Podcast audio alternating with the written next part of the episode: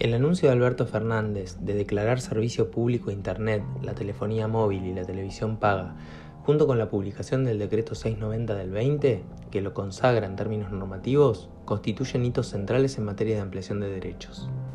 En efecto, estamos inmersos e inmersas en el desarrollo de la cuarta revolución industrial o era exponencial. Ello supone profundas transformaciones tecnológicas, económicas, políticas y culturales. Así, el mundo online y el mundo offline son ya dos dimensiones inseparables. Surge entonces la llamada ciudadanía digital. Como ciudadanos y ciudadanas tenemos derechos que ejercemos y exigimos en el ecosistema digital. La pandemia ha acelerado una realidad preexistente.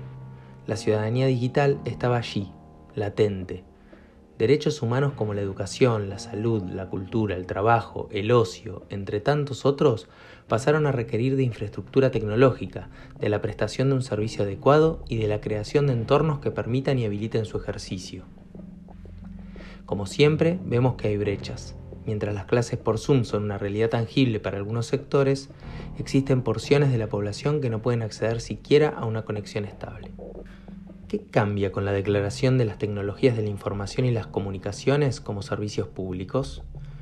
Juan Carlos Casañe expresa que todo servicio público consiste en una prestación obligatoria y concreta de naturaleza económico-social que satisface una necesidad básica y directa del habitante o la habitante. A su vez, se deben observar cuatro reglas generales, continuidad, regularidad, igualdad y obligatoriedad.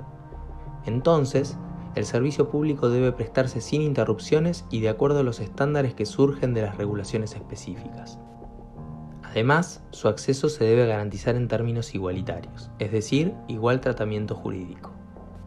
Entonces, la declaración de servicios públicos supone regulaciones, fomentos y garantías de acceso orientadas a la satisfacción del bien común, no es recomendable que en materia de tecnologías de la información y las comunicaciones el mercado defina criterios de oportunidad y conveniencia. Las definiciones centrales, entonces, las debe tomar el Estado. Solo así podemos garantizar las 4A, asequibilidad, que es en definitiva disponibilidad, accesibilidad, adaptabilidad y aceptabilidad. Aquí hay estándares en materias de derechos humanos que cumplir por parte del Estado argentino. De esta forma, la posibilidad de que aquellas empresas prestadoras deban invertir de modo tal de dotar de cobertura a áreas que antes no podían acceder, o la posibilidad de una prestación básica universal obligatoria que deberá ser brindada en condiciones de igualdad, comienzan a ser los primeros esbozos de cómo estas actividades se encuentran íntimamente relacionadas con la satisfacción del bien común. Por otro lado, no existe ninguna limitación para que los servicios públicos puedan ser prestados por empresas privadas. En este punto es importante aclarar que determinados argumentos o críticas que emergieron en dicho sentido han surgido más de los fantasmas propios de quienes los enunciaron que de la vasta literatura del campo del derecho administrativo o incluso la experiencia efectiva. ¿Telefónica o Edesur son acaso empresas estatales? No más preguntas, su señoría.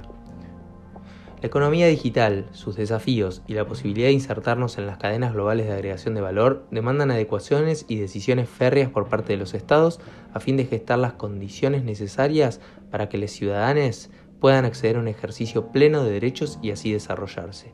Sí, el futuro llegó hace rato.